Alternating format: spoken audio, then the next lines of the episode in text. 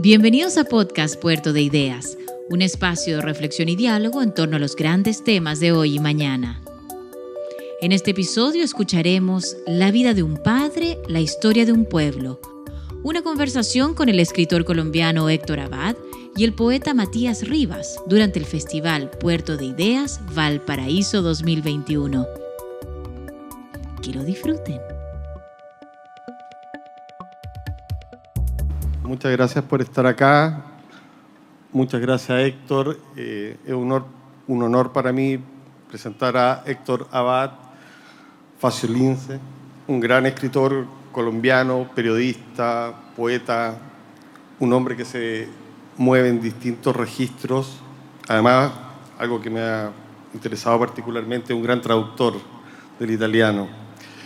Héctor Abad es particularmente conocido entre nosotros por su novela El olvido que seremos, la cual ha tenido importante éxito y, además una versión cinematográfica que hizo Fernando Trueba y que está en Netflix, lo que sin duda ha permitido darle a esta novela una gran cantidad de, gente que la está volviendo sobre ella. Héctor, además, es un autor de diarios, lo que fue presente, diarios de vida y de poesía. También tiene un libro de poesía que es importante mencionarlo y que en algún momento espero volver sobre ello. Querría empezar esta, esta conversación, estimado Héctor, preguntándote eh, sobre algo que se repite constantemente en tu obra y que es eh, la pasión por la escritura autobiográfica, por el yo, cuestión que, que aparece en tus diarios y de alguna otra manera vemos en la novela El olvido que seremos. ¿Cómo aparece esa, esa pasión que además, eh, por lo que yo alcanzo a prefigurar, es una pasión por examinarse también. O sea, no muy complaciente. Bueno, eh, ante todo, buenas tardes. Muchas gracias por venir. Muchas gracias por invitarme a este Puerto de las Ideas. Estoy muy contento de venir por primera vez en mi vida a Valparaíso, eh, que me ha parecido que se parece un poco a este sitio, que es algo es como un lugar que, que fue o que podría ser uno de los lugares más bonitos del mundo, pero que de alguna manera, no sé por qué, no lo es, pero que podría serlo. Eh, estoy en unas circunstancias especiales porque eh, la luz me enseguece gracias a, a quien me quiso solucionar por lo menos en parte el problema eh, pero bueno, siempre he pensado que los ciegos al no ver hablan un poco mejor. Espero que se aplique en mi caso ahora que a duras penas sé si hay sillas vacías o no, o llenas aquí frente a nosotros. Em, no sé quién dijo, querido Rivas, no sé quién dijo un escritor seguramente muy egocéntrico dijo que lo que no es autobiografía es plagio. Eh, no, es que, no es que a mí me haya interesado la escritura autobiográfica en sí, pero sí me ha interesado siempre, digamos, ese imperativo antiguo filosófico de, conocerme, de saber quién soy yo, de, conocer, de conocernos a nosotros mismos y sobre todo cuando escribía los diarios, esos diarios que mencionaste, que se llaman Lo que fue presente y que se publicaron eh, al principio de la pandemia, a principios del 2020, eh, obviamente sin muchos lectores. Eh, esos diarios se escribieron, por lo menos al principio, antes de que yo hubiera publicado cualquier libro. Y lo, mi gran pregunta ahí era, escribir por qué no era capaz de escribir. Escribí todo el tiempo, estaba escribiendo esos diarios para tratar de entender cuál era mi problema, si yo soñaba con ser escritor, si yo quería ser escritor, por qué los cuentos o los poemas o los principios de novelas que escribía me parecían malos, malos comparados con los, con los, con los escritores que yo había leído, con los escritores que yo admiraba profundamente. Y, y, creo que eso es un problema pues, de cualquiera que se acerque a un oficio artístico, que cualquiera que trate de hacer con palabras o con música o con pintura, producir algo fuerte o algo bello o algo interesante. No saber bien si eso de verdad vale la pena, si eso le añade algo al mundo, le añade algo bueno, hermoso, interesante, inteligente al mundo, o simplemente le quita el tiempo a los lectores. E, esa pregunta, que es, es autobiográfica, yo no sé si es autobiográfica, pero es fundamental. Y es, bueno, ¿cuál es el problema que yo tengo como escritor o como artista mm, para, para escribir y para tratar de descubrir si lo que escribo vale la pena o no? Yo personalmente fui de los que leí tus diarios que están a la venta ahí atrás en, la librería que hay. Así ¿Ah, sí? Ah, mira. Se los voy a regalar a una amiga que no los tiene. Ahora, ahora te los compro, Laura. bueno, parte de los diarios a mí me, me interesó porque se reconstruye también un poco, en cierta medida, lo que es la escritura del olvido que seremos, sobre todo en la última parte. se menciona la novela y también se mencionan una serie de temas éticos que a ti te, te apremian. ¿Hasta qué punto, aquí viene mi, mi, pregunta, hasta qué punto recordar para ti ha sido un ejercicio ético? Porque al recordar te has hecho cargo no solo de tu familia, sino que de tu país. Bueno, yo tengo un gran problema con el verbo recordar eh, y con la palabra olvido, porque soy una persona profundamente olvidadiza. Eh, a mí se me olvidan las cosas, se me olvidan las cosas. El más, al, al venir a Valparaíso no estaba ni siquiera seguro de si no había venido yo alguna vez aquí, porque había estado en la casa, en la casa del poeta Nicanor Parra, que era frente al Pacífico, y yo dije, bueno, a lo mejor era aquí pero yo no, me acuerdo bien. Las Cruces, eso. Es más al sur, ¿no? O sea, cerca de aquí, pero... Pero no era aquí. Absolutamente no. Bueno, entonces yo, como nunca estoy muy seguro de nada, trato de escribir, de escribir todo, y como porque sé que no me voy a acordar, sé que no me voy a acordar muy bien de lo que pasa. Entonces sí, en los diarios digamos que está el origen del olvido que seremos, porque en los diarios, cuando yo empiezo mis diarios, yo estaba en Italia, mi mujer estaba esperando a nuestro primer hijo, que resultó ser una hija, eh, pero yo no había publicado ningún libro y mi papá estaba vivo. Entonces, en los diarios, digamos, de algún modo está el origen, porque cuento cuando matan a mi papá. Un, tiempo después yo cuento el asesinato. Eh, los diarios tienen eso, son una escritura del presente, una escritura en directo. Eh, y es como el backstage de la novela, ¿no? ¿Como el qué? Backstage, la parte de lo que no se ve. El backstage, sí, puede ser. Es como, digamos, es la experiencia pura, es la experiencia en bruto, sin ninguna elaboración literaria casi. Es algo que se escribe en caliente, que se escribe casi con, con, la, con la experiencia presente de lo que uno acaba de vivir. Entonces, es una escritura muy distinta a la escritura autobiográfica memorialista, la que se escribe casi siempre al final de su vida, una persona empieza a escribir sus memorias cuando ya no tiene casi memoria y a favorecerse casi siempre. Eh, lo de los diarios es, sobre todo si uno practicaba antes el psicoanálisis, como en mi caso, o el sacramento de la confesión, como un ex católico, pues los diarios tienen que ser una escritura como de purga y, de verdad. Ejercicios espirituales, ¿o no? También es un ejercicio espiritual, una, una ¿cómo se decía antes de, antes de ir uno a confesarse, un examen de conciencia, un examen de conciencia, sí, en que uno, bueno, uno no pone en los diarios el éxito que tuvo, la maravilla, cómo le fue de bien en un examen o cómo sedujo a no sé qué. No, uno habla en los diarios como en la confesión, no de los éxitos, sino de los fracasos, de los pecados, sino de las virtudes.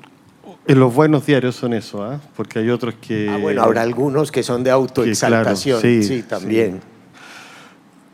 quería ir al, al, niño, ir directamente al niño curioso, que tiene mucha relación además con el personaje de los diarios y, en general contigo.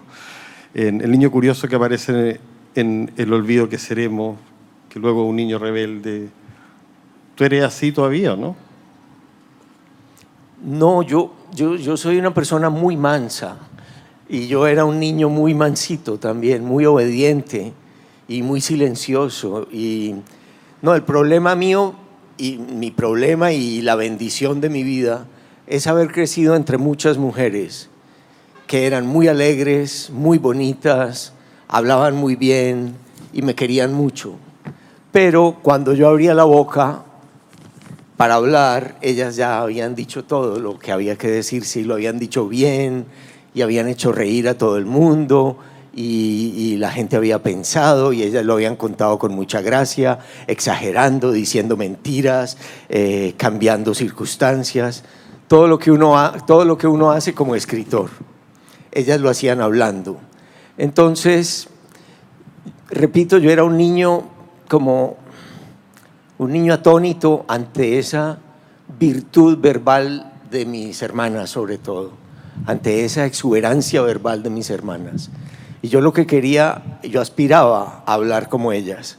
Y como no pude, entonces eh, me dediqué a escribir para tratar de hablar como ellas en la escritura. Pero yo necesito la voz de mis hermanas para poder escribir. Cuando yo leo en voz alta algo que yo escribo, casi siempre tengo que sentir dentro de mí la voz de mis hermanas. Si yo no siento la voz de mis hermanas y de mi mamá y a ratos de mi papá, una voz muy familiar, yo siento que no estoy escribiendo nada como realmente auténtico. es la voz de ellas las que, la que yo trato de, imitar en mi escritura. Y tu padre, eh, que era un lector bueno, que te heredó ese, ese placer y además te dio toda esta familia, también te heredó como una especie de, no sé si de culpa o de relación con la sociedad eh, particular. Esa relación es distinta en tu caso que, al de tu hermana, parece, ¿no? Tú te lo tomaste de otra manera, con más seriedad quizás, o con una seriedad distinta. Bueno, de algún modo yo creo que en mi familia lo que pasó es que hubo una serie de relaciones hereditarias en cadena, de, dedicarse, de, de tratar de realizar en la propia vida el sueño de la vida del otro. Mi abuelo, que era un campesino que tenía una finca cafetera en un pueblo que se llamaba Jericó, que se llama todavía Jericó, eh, fue el primero de la familia en ir a la universidad y empezó a estudiar medicina, porque ya se lo podían permitir. Y cuando llevaba un año o dos de medicina, el padre de mi abuelo se enfermó de tifo y se murió, y mi abuelo tuvo que abandonar los estudios de medicina y dedicarse a la finca de café. Entonces mi papá, que no era bueno para la sangre ni nada de eso, y que le gustaba era leer y escribir, cumplió el destino de mi abuelo de ser médico y yo cumplí el destino de mi padre de ser escritor. Y yo en realidad hubiera querido estudiar cine. Mi hija cumplió el destino mío de ser cineasta. Entonces ahí vamos postergando las cosas hasta que alguno tal vez llegue a, cumplir su propio destino. Por ahora hacemos el de la generación anterior. No deja de ser una buena posibilidad, ¿no?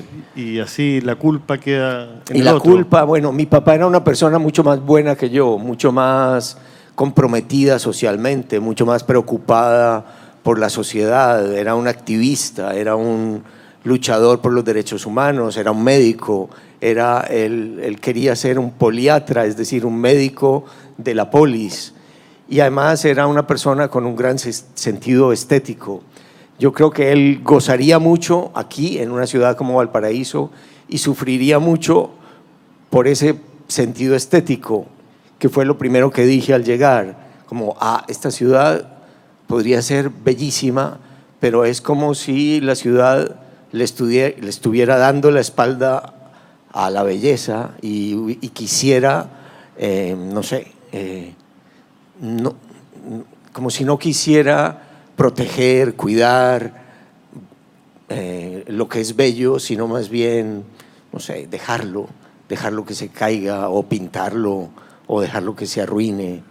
No sé, yo creo que, que para uno querer las cosas, eh, eh, la protección puede sonar como muy burgués y muy tonto, pero a mí me parece que la protección de la belleza te crea un apego muy grande a, no sé, a tus, al sitio, a tu casa, a tu calle, a, tu playa, a, tu bahía, a todo. Y también los escritores tienen, algunos por lo menos, tienen cierto respeto y tienen que proteger las palabras o tratarlas de determinada manera para que su significado... La palabra muchísimo. No se vaya destruyendo. Sí, yo creo que por eso soy escritor y no narrador de historias orales, por, por miedo a usar mal las palabras, por miedo a que lo que digo no sea bien exacto o no sea bien comprendido. Lo que acabo de decir sobre la belleza y Valparaíso, yo pienso, pero, pero a lo mejor estoy ofendiendo a alguien y yo debería decirlo de otra manera más, más sutil, más cuidada, Mm, pensando más cada término. Entonces borren lo que acabo de decir, porque yo en realidad soy escritor y lo que me gusta es tachar y borrar y volverlo a decir de otra manera que pueda ser más adecuada.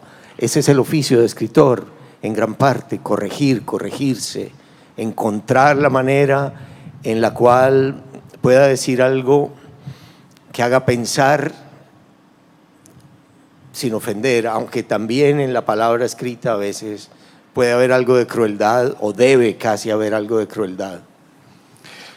En tu novela El olvido que seremos y luego em, también los que vieron la película se dieron cuenta que aparte de tener una familia muy unida, casi ideal, familias que son difíciles de encontrar en la actualidad, em, bueno, en esa familia también tu padre hace un gesto muy, muy particular, que queda en el libro muy bien registrado, que es un gesto de liberación, porque viven una etapa que tiene que ver como con el despertar sexual de las hermanas, con el tuyo. Me dejó muy impresionado esa libertad de tu padre eh, versus su capacidad de ser eh, muy consciente, y muy duro en otras ocasiones, en un momento que se le habla de la masturbación y, bueno, te dice, dale nomás. O sea, eh, eh, como que el libro de alguna manera cuenta los años de, la, de, de alguna manera de la iniciación, pero no solo los tuyos, sino que los de tu familia. Y eso es muy curioso, me gustaría que te refiriera a eso. Bueno, yo pienso que así como de los bailes, cada cual habla de la familia según cómo le va en ella. Y es verdad que yo tuve mucha suerte en mi familia. Es, fue una familia muy bonita y fue una familia, es en parte una familia muy interesante. Mi mamá acaba de morir eh, ahora en agosto, eh, de 96 años, pero era una mujer muy, muy alegre, una mujer eh, también muy tolerante a su manera, muy católica pero que vivió siempre con un agnóstico y siempre que discutían de religión, el que no creía en nada y ella que trataba de creer en todo, eran siempre discusiones muy, muy divertidas en las que se reían mucho y en las que mi papá un poco le cedía a ella el puesto, digamos, de la educación pública de la familia, de bueno, de se va a misa, se hacen ciertas cosas, pero luego en privado a mí me decía, bueno, a misa, ve a misa para que tu mamá esté contenta, pero todo lo que dicen en misa es pura mentira, eso, no le creas nada a esos curas porque es todo pura mentira. Pero era, digamos que era una mentira no la de los curas, sino la mía al ir a misa, era una mentira piadosa, era una mentira de como de para que hubiera armonía en la casa. Y en cuanto a la sexualidad, pues yo creo que a la generación de mi papá y de mi mamá le correspondió aprender un montón de cosas muy raras. Porque cuando mi mamá era niña, ella nos decía, por ejemplo, cuando yo era niña, las lesbianas no existían. Eh, no, eh, nunca se habla, no, se hablaba de eso, pero es que no existían. Y, y, bueno, eso, mi mamá que nació en 1924, eh, y luego tuvo que asistir a todo, e incluso a que una de sus nietas se casara con una mujer y ella asistió al matrimonio de una manera muy alegre. Tuvo que aprender muchísimo. Y creo que mi papá también, mi papá tuvo una relación conflictiva con su sexualidad, en el libro aparece esa relación conflictiva, eh, insinuada, y, y yo creo que eso mismo lo hizo ser muy tolerante con cualquier variación de, cómo se vivía la sexualidad, como, bueno, es decir, la masturbación, por ejemplo, como médico, eh, todo lo contrario de lo que ocurría con la, con la Iglesia Católica que nos educaba en el pecado de la masturbación, eh, porque en los hombres se perdía vida. Pero mis hermanas, que eran siempre muy ingeniosas, preguntaban, bueno, pero ¿qué vida se pierde en la, en la masturbación femenina? Y ahí era más difícil de, de entenderlo. Eh, bueno, entonces sí, eh, vivimos en una familia, por un lado, eh, en la que estaba presente eh, el pecado católico, pero estaba también presente como una liberación iluminista, sí, del siglo de las luces, como de que nada, de que el cuerpo y la vida eran una fuente también de felicidad y que había que aprovecharlo. Héctor, para seguir un poco con, la novela, creo que es insolayable el tema de la muerte, porque aparece por tu hermana, por tu padre, y porque además eh, la sociedad colombiana está siendo acechada por, la muerte. Mi sensación al leer tu libro eh, es que tu padre y tú, eso me puedes corregir, heredaron o tienen una, buena idea de los seres humanos, de la bondad. Entonces, la muerte es observada desde ahí, porque quizás a veces uno la podría observar con más rabia, con más resentimiento, y no pasa eso. Me gustaría eh, que te refieras a eso, porque son dos muertes muy feroces. Bueno, sí. Eh, digamos que en la, en la lírica castellana, en la medieval sobre todo, hay también una gran obsesión por la muerte. Y por eso yo cito tan extensamente en El olvido que seremos las coplas eh, por la muerte de su padre, Jorge Manrique, que son una meditación sobre la muerte, que empiezan, recuerde el alma dormida, vive el seso y despierte, contemplando cómo se pasa la vida, cómo se viene la muerte, tan callando cuán presto se va el placer. Y bueno, mi papá recitaba esas coplas que le encantaban, que son una meditación sobre la muerte. O también hay sonetos de Quevedo bellísimos, ya renacimentales, sobre la muerte. Ah, de la vida, nadie me responde. Aquí de los antaños que he vivido, la fortuna a mis tiempos ha mordido, las horas mi locura las esconde que sin poder saber cómo ni a dónde la salud y la edad se hayan huido, falta la vida, asiste lo vivido y no hay calamidad que no me ronde. Ayer se fue, mañana no ha llegado, hoy se está yendo sin parar un punto. Soy un fue y un será y un es cansado. Digamos que en mi casa hubo siempre una casi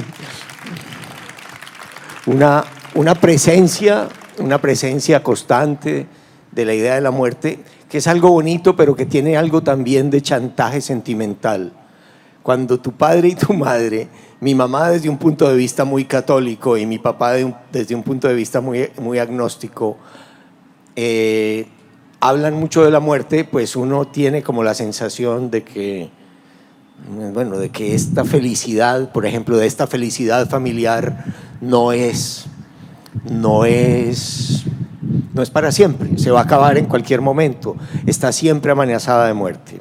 Pero digamos que hay una muerte que está también en las coplas de Jorge Manrique, que es la muerte aceptada, la muerte, la única muerte aceptada, que es la muerte en tu cama de vejez.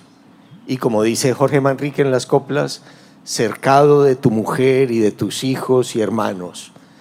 Él añade, y criados, en esta época no es tan necesario, pero bueno.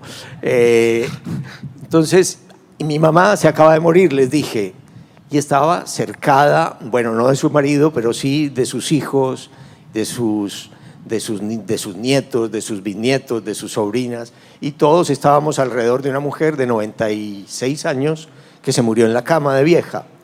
En cambio, en la novela, o en el libro, o en la novela sin ficción, que es El olvido que seremos, está la muerte de una niña adolescente por una enfermedad, por un cáncer de piel, eh, que su padre, el, médico, el que debe salvar vidas, no es capaz de salvarla, no es capaz de hacer nada por ella y se le muere en sus manos, en sus brazos.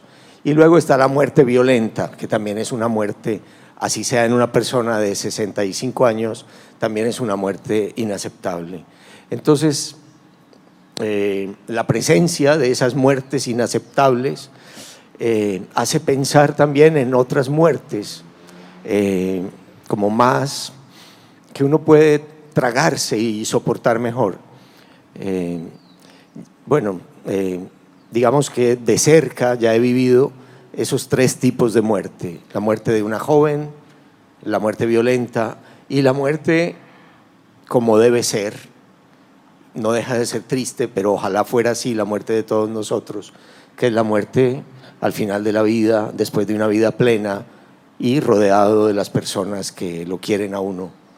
No la muerte como la muerte del COVID en una unidad de cuidados intensivos, solos, lejos de todo el mundo, sin poder coger la mano de la persona que se está muriendo, que me parece también una muerte muy cruel. Muy cruel. Pero, em, ¿cómo ves la muerte en la sociedad? porque en el olvido que seremos también estamos rodeados de paramilitares, de, narcotraficantes y esa otra muerte, digámoslo. Sí, en Colombia, desgraciadamente, en los últimos decenios vivimos la muerte inaceptable desde todos los costados. Eh, la muerte que te llegaba porque te secuestraba la guerrilla, y te mataba si no pagabas un rescate o te mataba si había un operativo militar. Eh, la muerte por los paramilitares que identificaban como comunista a cualquier persona eh, reformista o que, que, tuviera ideas relativamente eh, sensatas de cambio social y eran inaceptables, o la muerte por excesos del aparato estatal, o la muerte por delincuencia. Y esas son las muertes más frecuentes que vivimos en Colombia en los últimos decenios y las muertes que desesperaban a mi papá como epidemiólogo, como médico, y las que lo llevaron a, a tratar de fundar como una epidemiología de la violencia, tratar de entender cuál era, el, cuál era la enfermedad social que estaba provocando esta crisis tan espantosa de violencia. Eh, pero la educación que nosotros recibimos en la casa era una educación absolutamente antiviolenta, siempre antiviolenta, y la violencia como la peor peste en la que podía caer una sociedad. Una epidemia de violencia que mata como el virus, pero que es un virus, un virus humano, un virus humano. Que tus semejantes te maten era, era lo más intolerable y sigue siendo lo más intolerable para que exista esa situación que tú describes de una casa en la cual eh, la muerte estaba presente pero estaba también educada, se necesita que existan algún padre o algún alguien que cumpla su rol. Y en, tu casa, eh, por cierto, tu padre lo hizo y tu madre también lo educaron. Eh, la sociedad, ¿no sientes que ahora no tiene ese padre que le diga detén, como en algún momento tu padre a ti te castigó y aparece en la novela. O sea, hasta qué punto el tema del padre, que es el tema que toca el olvido que seremos, nos está tocando a nosotros directamente porque nos faltan padres y porque además tu padre era un doctor y justo estamos en una pandemia. Sí, digamos que para mí también era muy importante escribir este testimonio de la vida de él, porque en Colombia hay una frecuencia inaudita, infinita, de familias de madres solas, de familias de, de padres que fecundan y se van y ni se sabe quién es. Y, tengo amigas que me dijo yo de mi papá, que me dicen, conocí solo una vez los zapatos o la ropa. Eh, padres ausentes, padres, padres que no, no, que no están ahí, que no cumplen. Eh, y eso hace que en Medellín se digan frases como madre no hay sino una y padre es cualquier hijo de puta.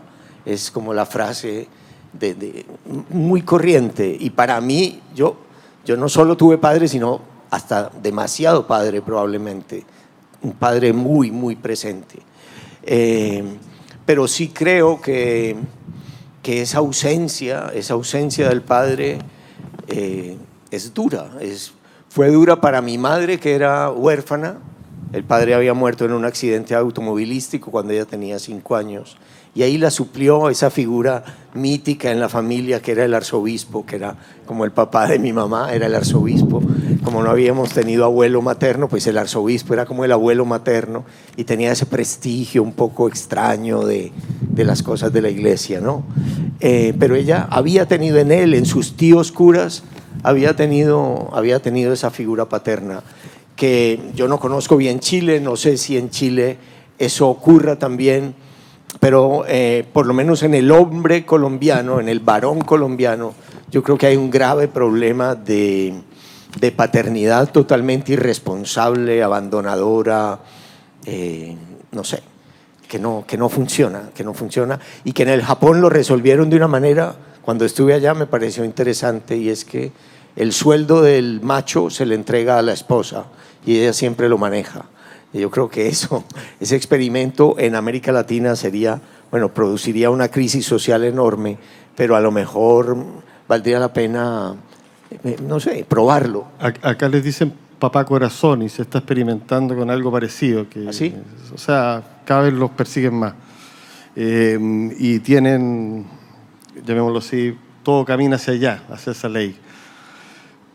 Tu madre, es un personaje en el libro conservador porque llama a tu tío arzobispo, sin embargo es una mujer, cuando yo, muy atractiva, perdona que te lo diga, muy emancipada, em, que saque taquigrafía, además, y que te... Y cuando tú la visitas tienes una relación con ella que, que es distinta a la que tiene ella con tus hermanas aprovechando un poco esta situación que tu madre se ha ido y, que es un personaje tan presente en tu novela, eh, ¿hasta qué punto tú consideras que la fuerza de tu padre, que ella muchas veces le dijo la frase, te importan más los problemas de los demás que los de tu propia familia, esa frase que da vuelta por ahí en la película, eh, ¿hasta qué punto tu padre pudo ser tan heroico gracias hasta hacia tu madre, que era encantadora.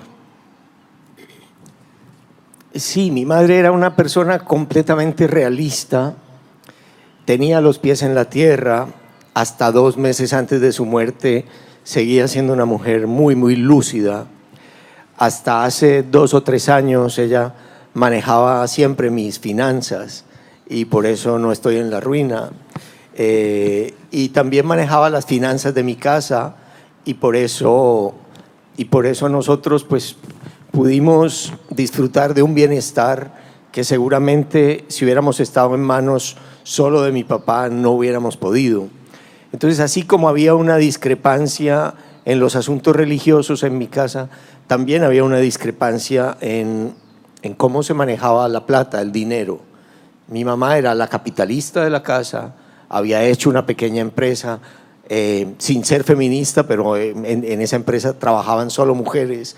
No era feminista explícita y no usaba lenguaje incluyente ni se le pasaba por la cabeza, pero bueno, bueno, pero le parecía que las mujeres eran más cumplidoras de su deber, eh, por lo menos en Colombia. Y entonces también era bonito ver esa, como esa discusión entre la católica, pero, pero, pero muy cuidadosa de, del bienestar de su familia desde el punto de vista económico y que era capitalista, y el socialista, que era mi padre, digamos, mmm, manirroto, decíamos, decimos nosotros, muy, muy generoso. El, Botarate. Sí. Botarata, sí, el dinero no le duraba en el bolsillo nada, porque lo regalaba o, lo, bueno, o se lo gastaba en, en libros o en proyectos o en cosas. Y era, entonces, bueno, eh, ¿qué sale de ahí? ¿Qué, ¿Qué, puedo decir yo? Yo lo que puedo decir es que no sale un fanático. Yo, yo no sé, yo no sé nunca muy bien cuál es el sistema de gobierno ideal. Si estuviera en Chile no sabría si votar por los unos o por los otros. Estaría en, en una perpetua duda, pero trataría de ver, trataría de entender a los idealistas, como qué es lo que los lleva a, también a descuidar la realidad. Ese idealismo como de algunos candidatos de izquierda en Colombia, que son como niños chiquitos, que cuando uno les pregunta, ¿y con qué lo vas a financiar? Ellos dicen, pues, imprimiendo billetes. Y entonces, bueno, sí, eso es como lo que un niño siempre le, le propone a su padre cuando le pregunta por qué hay pobres y quién hace los billetes, el Banco de la República, y porque el Banco de la República no imprime más y les da billetes. Pues ojalá, ojalá funcionara eso así, pero al parecer no funciona así.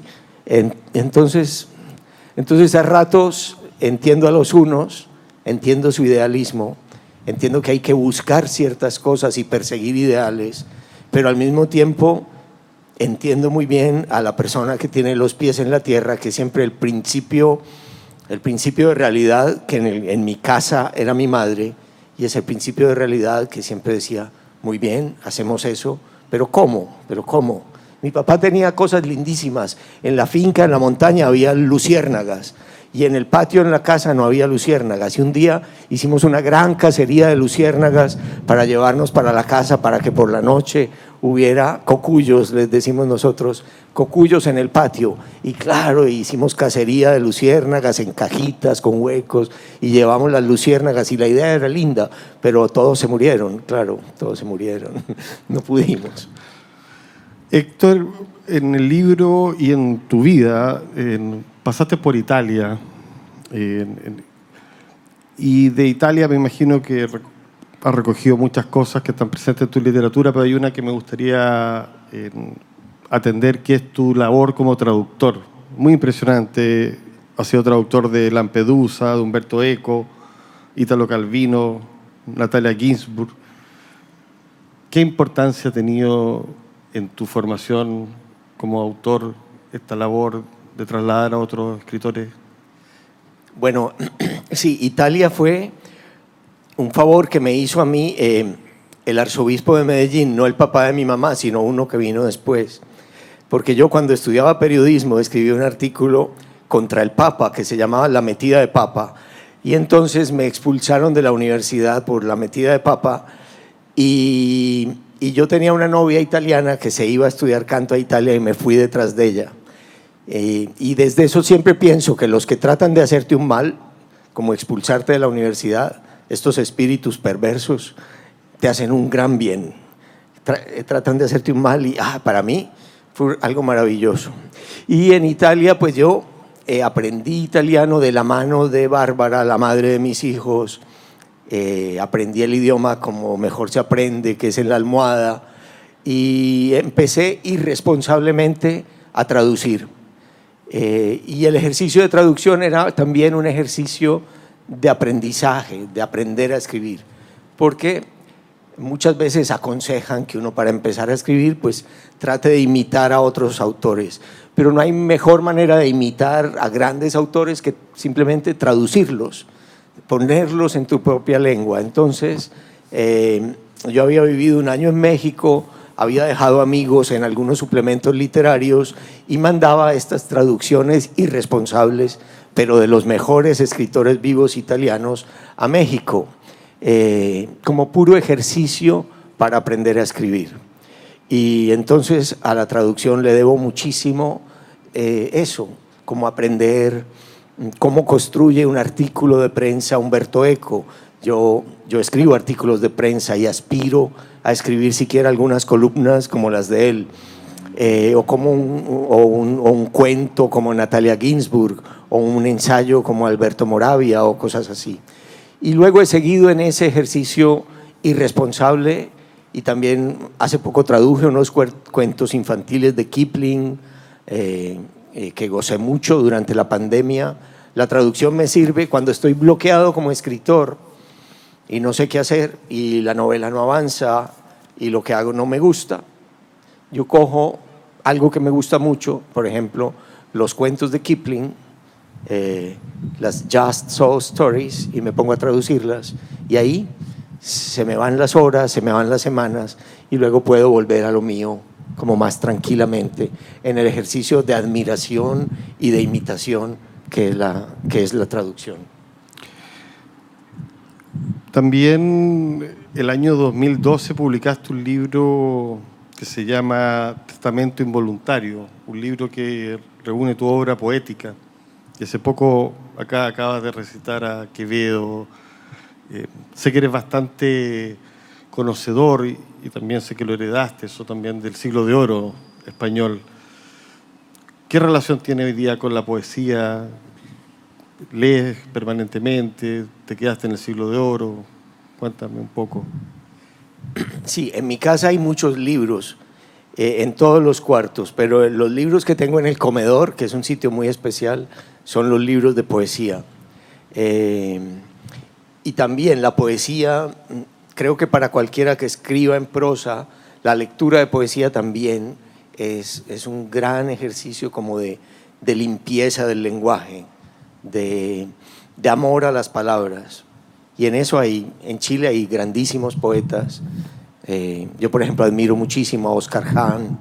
Eh, en uno de mis libros está citado extensamente un poema de Oscar Hahn. Eh, eh, sin comillas, pero le pedí permiso para citarlo. Y, mm, y sí, eh, digamos que eh, lo que más le gustaba también a mi padre en términos literarios, más que la novela, era la poesía, le gustaba leer en voz alta, le gustaba recitar poesía de memoria y ese, esa costumbre o ese vicio yo también lo tengo. Y para mí también es como un reemplazo, es un reemplazo del rezo. Yo que no rezo, cuando por algún motivo me dan ganas de rezar, como por una tristeza, o porque el avión se mueve mucho, o porque tengo algún miedo, yo me pongo a recitar, me pongo a recitar y, y me calmo. Como se calman las monjitas rezando el rosario, yo me calmo recitando poemas. Eh, y testamento, pero tú, tengo una relación difícil con la poesía porque mi mejor amigo de la adolescencia, Daniel Echavarría, eh, con quien yo empecé a escribir poemas en un alfabeto secreto que nos inventamos él y yo, un buen día a los 16 años resolvió matarse y se pegó un tiro, eh, eh, se pegó un tiro detrás de la oreja y entonces yo desde eso le tengo a la poesía como muchísimo respeto porque, como dijo alguien, el mayor riesgo profesional de los poetas es el suicidio. Entonces escribo poesía con muchísimo respeto.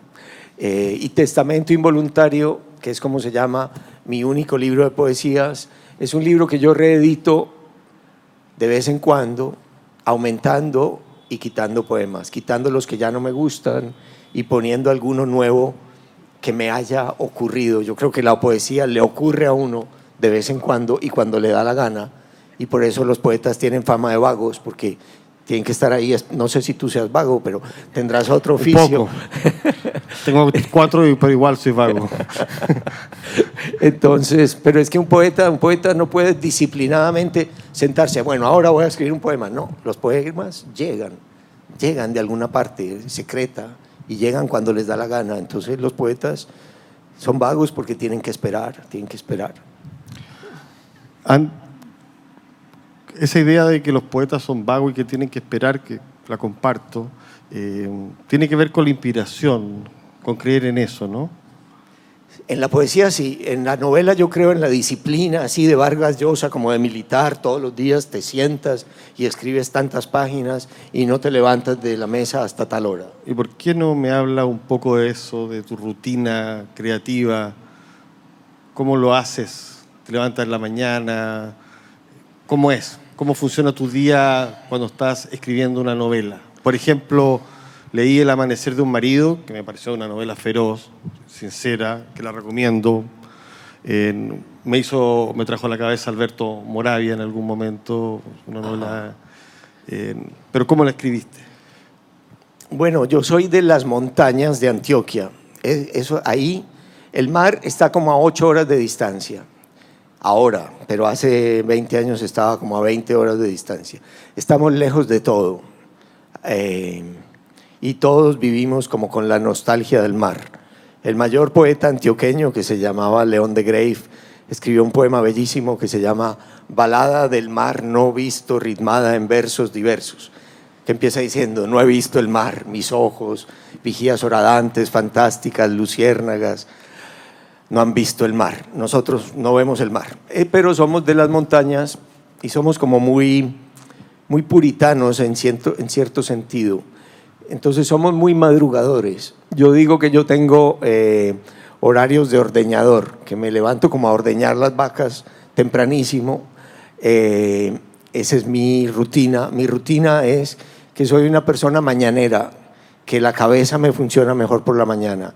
Entiendo muy bien a los noctámbulos, entiendo a los que les gusta la noche, pero a mí la cabeza me funciona mejor por la mañana. Entonces, me levanto temprano. Mm, desayuno, tomo café y, me siento a escribir. Eh, ahora estoy escribiendo una novela, el título es Salvo mi corazón, todo está bien, que es también un verso de un poeta colombiano, de Eduardo Carranza, y que tiene que ver con un cura, con un cura que está esperando un trasplante de corazón. Y ese cura em, eh, es un cura que bueno, cuando le dicen, bueno, su única solución es un trasplante de corazón, porque si no se muere, pero se tiene que ir a vivir a una casa sin escaleras y muy tranquila, y ese cura se va a vivir a, la casa de un escritor que acaba de abandonar a su familia, a su mujer y a sus hijos, y el cura entra como a reemplazar a ese padre que se va, entra a vivir ahí mientras le llega el, corazón para el trasplante y, y entonces se da esta situación del hombre que odia a la familia y que se va y que está harto de su esposa y de los niños y de la rutina familiar. Y este cura que ha vivido siempre como en residencias de curas o en conventos, que llega y le parece maravillosa la familia, le parece que, que eso que él nunca había vivido es lo mejor del mundo. ¿Qué, ¿Qué, es esto? La alegría de esos niños y la comida caliente y todo le parece magnífico y empieza a decir que si sobrevive al trasplante se sale de cura y, y se casa porque la familia es lo mejor. Entonces, bueno, cuento eso porque para leer, para escribir sobre la novela, para escribir la novela del cura, leo muchos libros sobre el corazón, pero sobre el corazón físico, físico.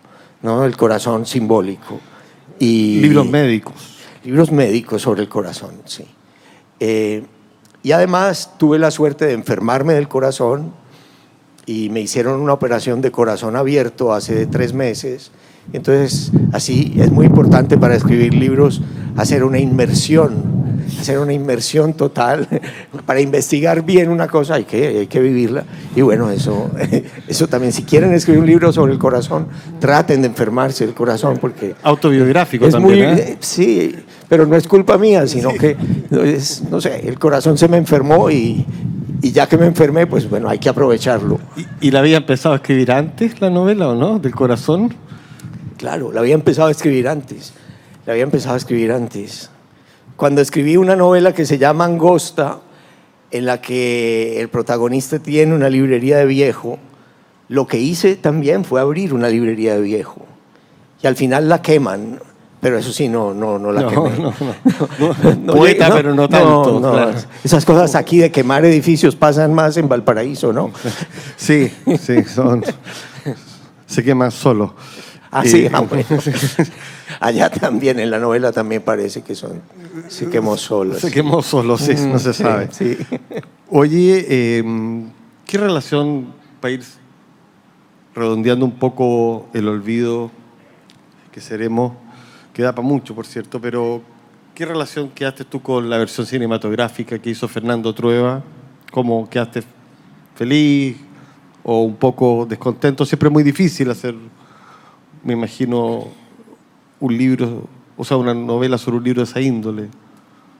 Cuando mi hermana Marta se murió, que es la hermana que se muere de cáncer en la novela y en la vida, la, la, más, la más histriónica, la que mejor cantaba, la que tocaba el violín y la guitarra en mi casa, y la que más felicidad le daba y orgullo a mi papá, cuando ella se muere, él quiso hacer una película sobre esa hija.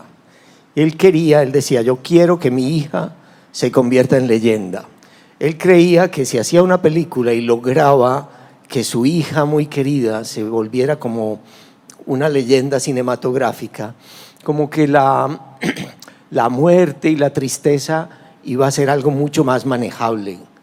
Eh, entonces yo estoy profundamente agradecido con Fernando Trueba, con las actrices colombianas, con el protagonista, con Javier Cámara, el actor español, y con los productores de que hicieran posible ese sueño de mi papá, de convertir en leyenda, de alguna manera, con el realismo del cine, con la, a pesar de que cuenten una historia real, en el cine todo se convierte en una realidad alternativa y como en un sueño.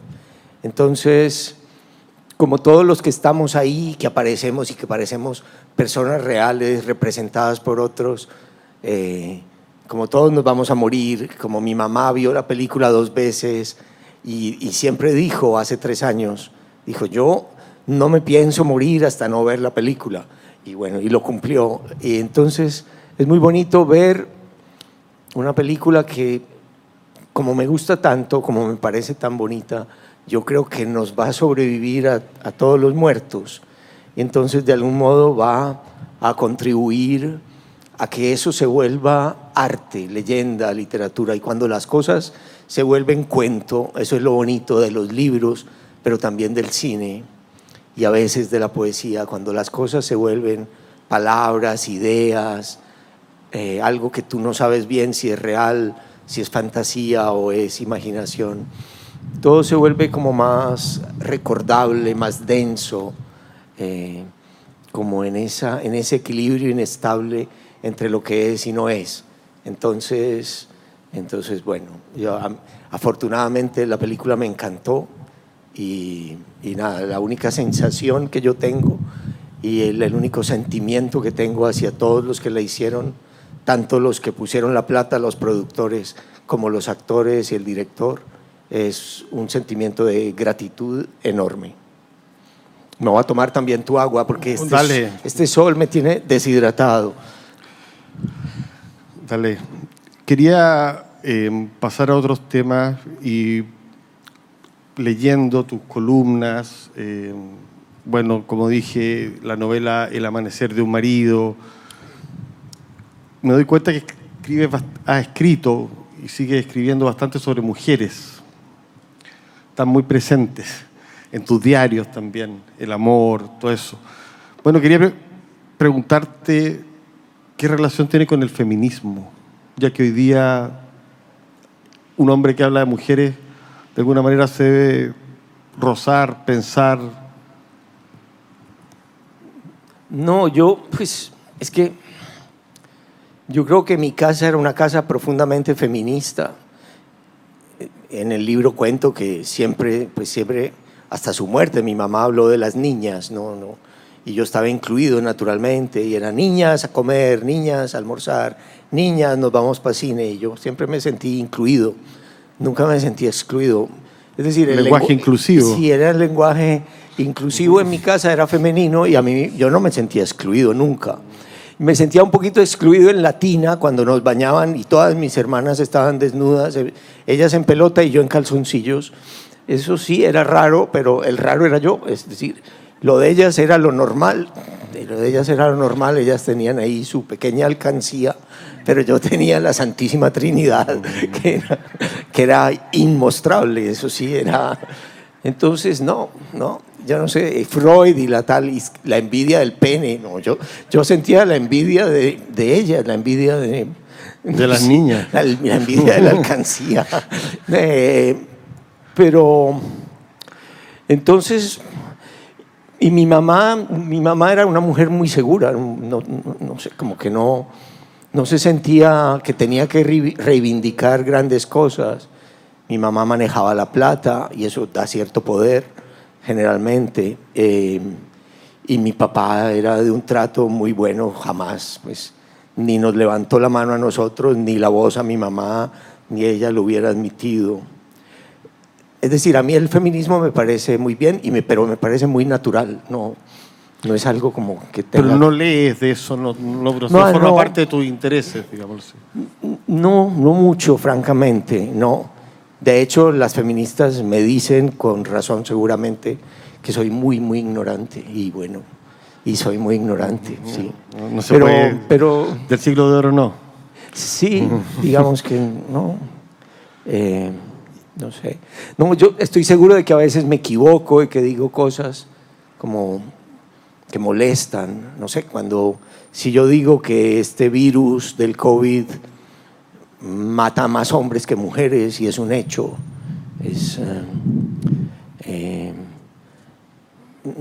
bueno, no, no, no, voy a decir nada. Te vas a meter en problemas. Oye, pero hay algo que está bastante ligado a, meterse en problemas con el feminismo o que eventualmente podría estar ligado a meterse en problemas en general, que una cultura que está alrededor, que es la cultura de la cancelación. ¿Qué pasa ahí con eso? Porque también ocurre en Colombia, en Chile, en todo, nadie, no hay ningún, nadie se escapa, digamos. Sé. Yo tengo con mi esposa una pequeña editorial que fundamos hace casi cuatro años. Se llama Angosta Editores y yo eh, puse ahí unos ahorros que tenía, mis ahorros, y ahí trabajan Alexandra, mi esposa, y dos mujeres más. Y tenemos una colección que se llama Ópera Prima, eh, que es para publicar novelas, la primera novela o el primer libro de cuentos o el primer libro de poesía de autores colombianos. Y hemos publicado varias mujeres. Eh, la última que publicamos en ópera prima eh, se llama Lorena Salazar y escribió una novela que a nosotros nos pareció preciosa. Ella eh, creció toda su vida, es muy joven, tiene menos de 30 años, en el Chocó, que es una región en el Pacífico colombiano, mm, poblada mayoritariamente de población indígena y negra y escribió una novela en ese ambiente de una madre blanca a la que una mujer negra le entrega eh, un niño al nacer porque tiene ya otros y no tiene cómo mantenerlo, pero a los cinco años le exige que se lo devuelva. Y la novela es un viaje por el río Atrato, río abajo, a entregarle en el pueblo de la madre este niño que tiene ya cinco años nos pareció muy bonita la novela y muy, no sé, muy normal. Y de una mujer que conoce perfectamente el Chocó porque hizo ahí toda la primaria y todo el bachillerato. Y una novela, no sé, sencilla, bonita, de un viaje por el río de una madre blanca que va a entregar a un niño negro.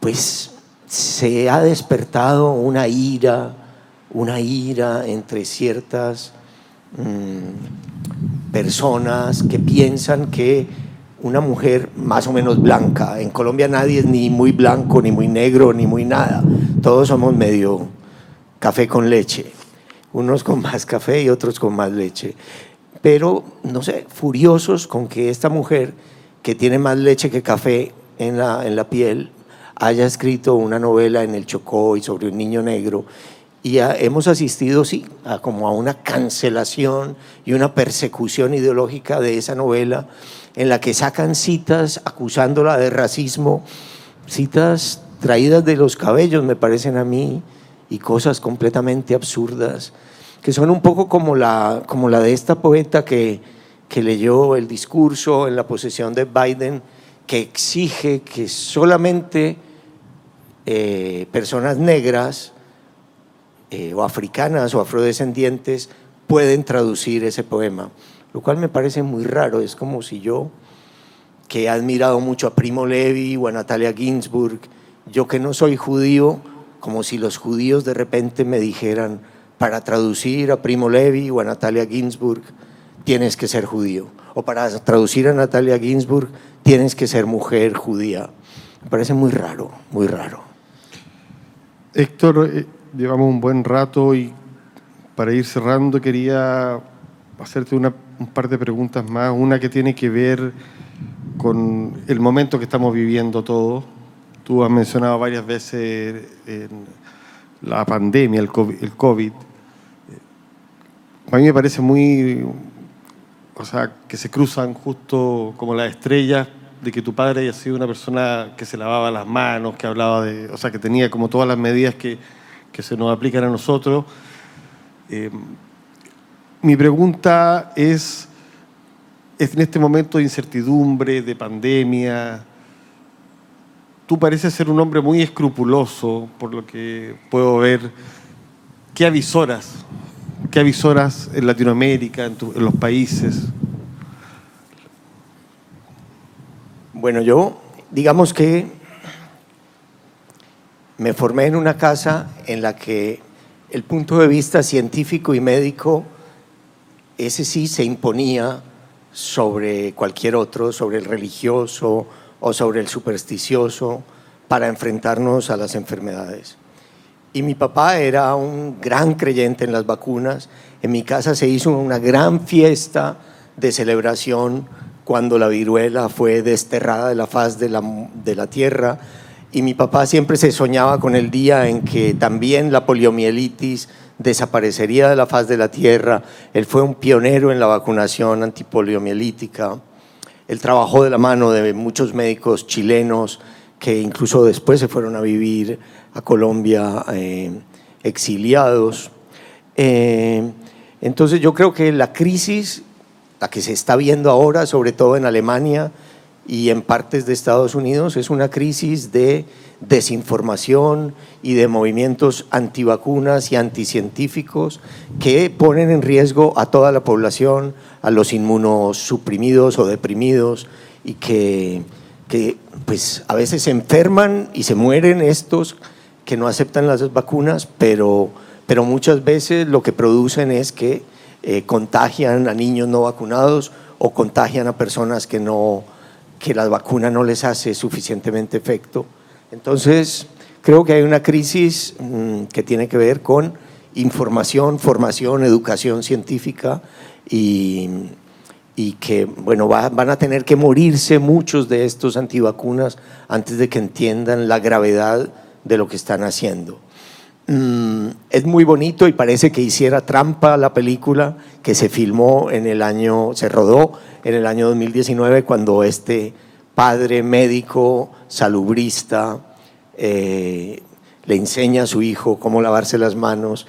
La película ya estaba terminada y editada cuando el virus surgió y cuando empezaron a hablarnos de la importancia de las vacunas y de, la importancia de, de la higiene y de lavarnos las manos como, como fui formado en este punto de vista científico, eh, sé que uno no debe hablar nunca del futuro, porque el futuro no lo conoce nadie y entonces es mejor no hacer ninguna previsión.